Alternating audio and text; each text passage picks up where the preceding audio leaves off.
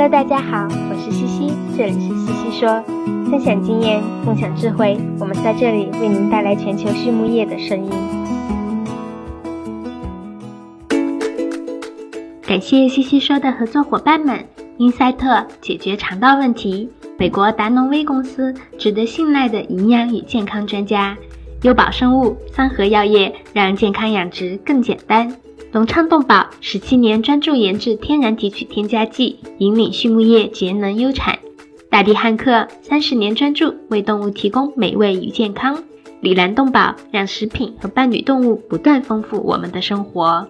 康德全包膜凝聚未来，凝聚更多力量，释放更多能量。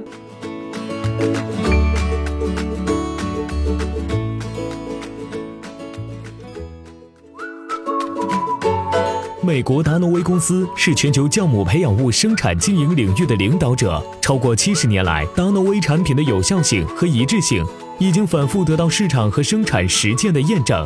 达诺威酵母培养物通过抵御应激的袭扰，改善和维护免疫健康和消化健康，来提高动物的生长和生产性能，以及确保畜产品的食品安全。达诺威始终致力于追求技术的创新和更好的质量，为养殖场和饲料厂等类型的客户提供经济有效且可持续发展的解决方案。Hello，大家好，这里是西西说，我是西西博士公众号团队的丽婷。话说呢，这两周国内的甲流感染啊有点严重，听说许多医院的发热门诊都挤满了流感病人，特别是小孩子特别多，大家还是要多注意防护呢。提起甲流呀，相信很多人印象最深的就是2009年甲型 H1N1 的流感病毒引起的全世界范围的大流行。那时候甲流还有一个名字叫做猪流感，这是因为当时流行的毒株基因组是来自于猪系的流感病毒。但其实呢，流感病毒有很多种，有的只感染猪，有的只感染人，还有的就是人畜共患的。在养猪业呢，相信大家对猪流感并不陌生，它对于全球的养猪户都是一个巨大的挑战。因为变异和传染都很快，尽管猪流感在全年都能传播，但是通常会在秋末及冬季爆发。要控制好猪流感，疫苗和生物安全则是重中之重。今天的西西说 and Swinet 呢，我们邀请到了美国明尼苏达大学兽医系的教授 Dr. Monsi Tomel，他在猪流感领域啊有着多年的经验，让我们一起来听一听。猪流感防控背后有哪些秘密吧？首先呢，让我们来认识一下 Monsi。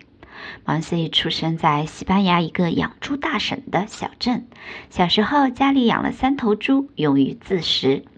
Monsi 对医学和养猪都非常的感兴趣，在西班牙学了兽医后，正好有机会就来到明尼苏达大学读博士，研究疾病的传播。博士毕业后呢，他加入了 PIC 工作了十年，担任过健康保障全球总监，参与过研发工作，尝试各种手段来对付蓝耳病。经过在养猪业这么多年的实践工作，让 Monsi 对该领域有了较深的理解。更何况在养猪界工作呢，一直是他的梦想。二零零九年，他开始在明尼苏达大学任教。当年正好碰上猪流感大爆发，他开展了一个专注于传染病，特别是猪流感和蓝耳病控制的应用研究项目，致力于在农场层面更好地了解猪流感，采取更好的防控策略，达到最终净化猪流感的目的。M o n s y 对经气溶胶传播的疾病以及生物安全领域特别的着迷，渴望搞清这类疾病的机理、流行病学组成、防控手段，然后呢，将这些知识应用到实际生产中。那首先呢 m o n s y 跟我们聊了聊流感病毒的类型。他说呀，实际上流感病毒非常的狡猾，它知道如何适应环境，并通过不断的变异来达到自身存活的目的。正因为它变异很大，我们得把这些毒株的类型进行归纳和分类，才能有助于我们更好的了解它。流感病毒呢有四大类型：A、B、C 和 D 型。在国内呢，我们称之为甲乙丙丁型流感，其中 B 型的流感并没有影响猪的报道，而 A 型流感才是对猪影响最多的一类流感。每个大类型下面呢，又有很多的亚型。其中，A 型流感病毒亚型的分类方式是根据其表面蛋白抗原血凝素，也就是 H 和神经氨酸酶 N 来分类的。随着病毒的不断变异，这些相应的表面蛋白也在不断的变化。其中呢，H1N1、H1N2 和 H3N2 是引起人和猪流感的主要亚型。猪流感病毒有八个独立节段组成。当几种病毒聚集在同一个细胞时，它们会互相交互遗传物质，进而形成全新的重组病毒。也正是由于这个病毒的不断变异，疫苗很难做到能够针对所有的亚型都有效，这也是我们行业面临的一个挑战之一。接下来呢 m o s y 聊到了流感传播的途径，它主要呀有以下几种途径。一呢是通过养殖人员传播，不少感染猪的新流感其实最先是在人上面感染的，然后通过与猪接触的养殖人员的手、污染的工具、交叉寄养等方式传染给猪群。那第二个途径呢，则是后备母猪。如果猪场在引进后备母猪时没有进行足够时间的隔离，那么这些后备母猪自带的流感病毒等病原体会对现在的母猪群健康产生影响。第三个途径呢，就是仔猪了。当母猪感染并康复后，它们就不再是传播病毒的主要群体，而此时仔猪反而会成为传播病毒的主力军。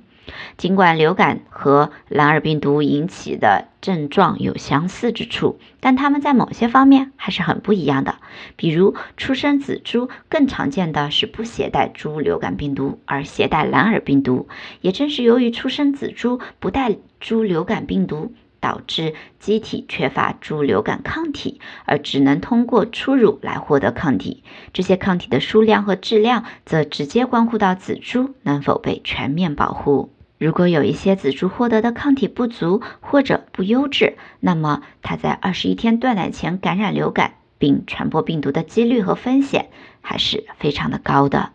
第四个传播途径啊，那就是寄养母猪了。如果有一窝仔猪是流感阳性的，那么母猪的乳房等组织也会残留有病毒。交叉寄养的时候呀，来自另一窝流感阴性的仔猪就很容易通过哺乳行为被病毒传染。那么我们如何进行流感的防控呢 m a r c y 说，猪场会有不同的病原体，有些病原体会莫名其妙的自我消失。然而更常见的情况是，当进化完一个病原体后，下一个病原体可能才会浮出水面，带我们去各个击破。假设我们当前的任务就是对付流感，那么我们应该从以下四个方面来下功夫。首先呢，就是生物安全。每个猪场的生产流程、防控程序、流感毒株并不完全一样，因此我们得根据自家猪场的实际情况，评估流感的影响后，再做出有针对性的应对方案。比如呀，有些毒株就很温和，对猪场造成的潜在影响也比较小，这就不值得投入大量的资源来应对。即使需要执行严格的生物安全措施，也并不意味着时刻保持极其严格的标准，而应该在高发期或者高潜在风险的时期呢，做到有针对性的预防。毕竟，流感病毒和蓝耳病毒还是不同的。当猪个体感染流感病毒后，其病毒在猪体内停留的时间相对较短，大概在一周左右；而一旦群体爆发，病毒在群体的停留时间就会蛮长的，因此我们在未爆发前就应该通过不同时长，比如四周、六周、八周的生物安全方案来斩断传染途径，而不需要像对抗蓝耳一样，整个蓝耳防控程序走下来大概需要九到十个月。另外呢，仅仅把生物安全措施做好其实还是不够的，特别是在猪场的流感病毒载量很高的时候。做好生物安全，能在一定程度上延迟感染，但仔猪依然有阳性的风险。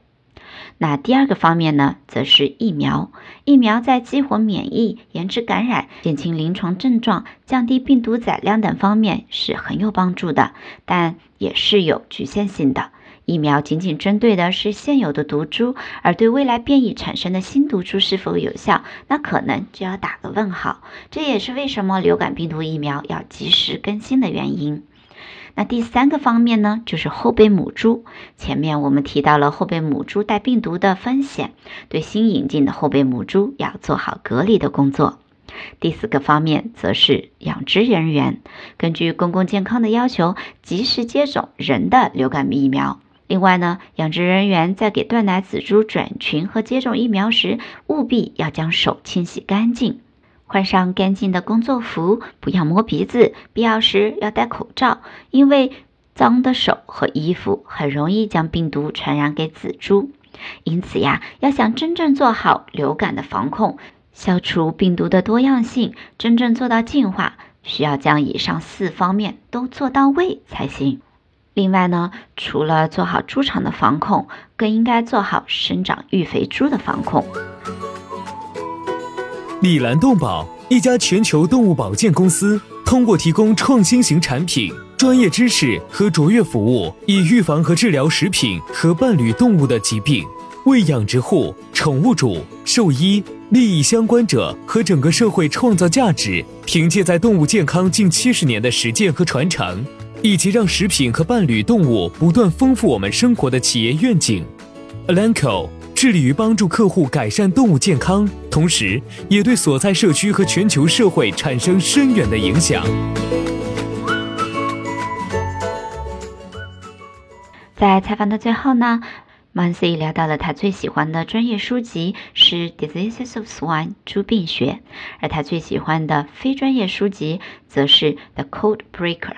基因破译者。这本书呢，讲述了 CRISPR 的主要发明人之一杜德纳个人以及基因编辑技术相关的故事。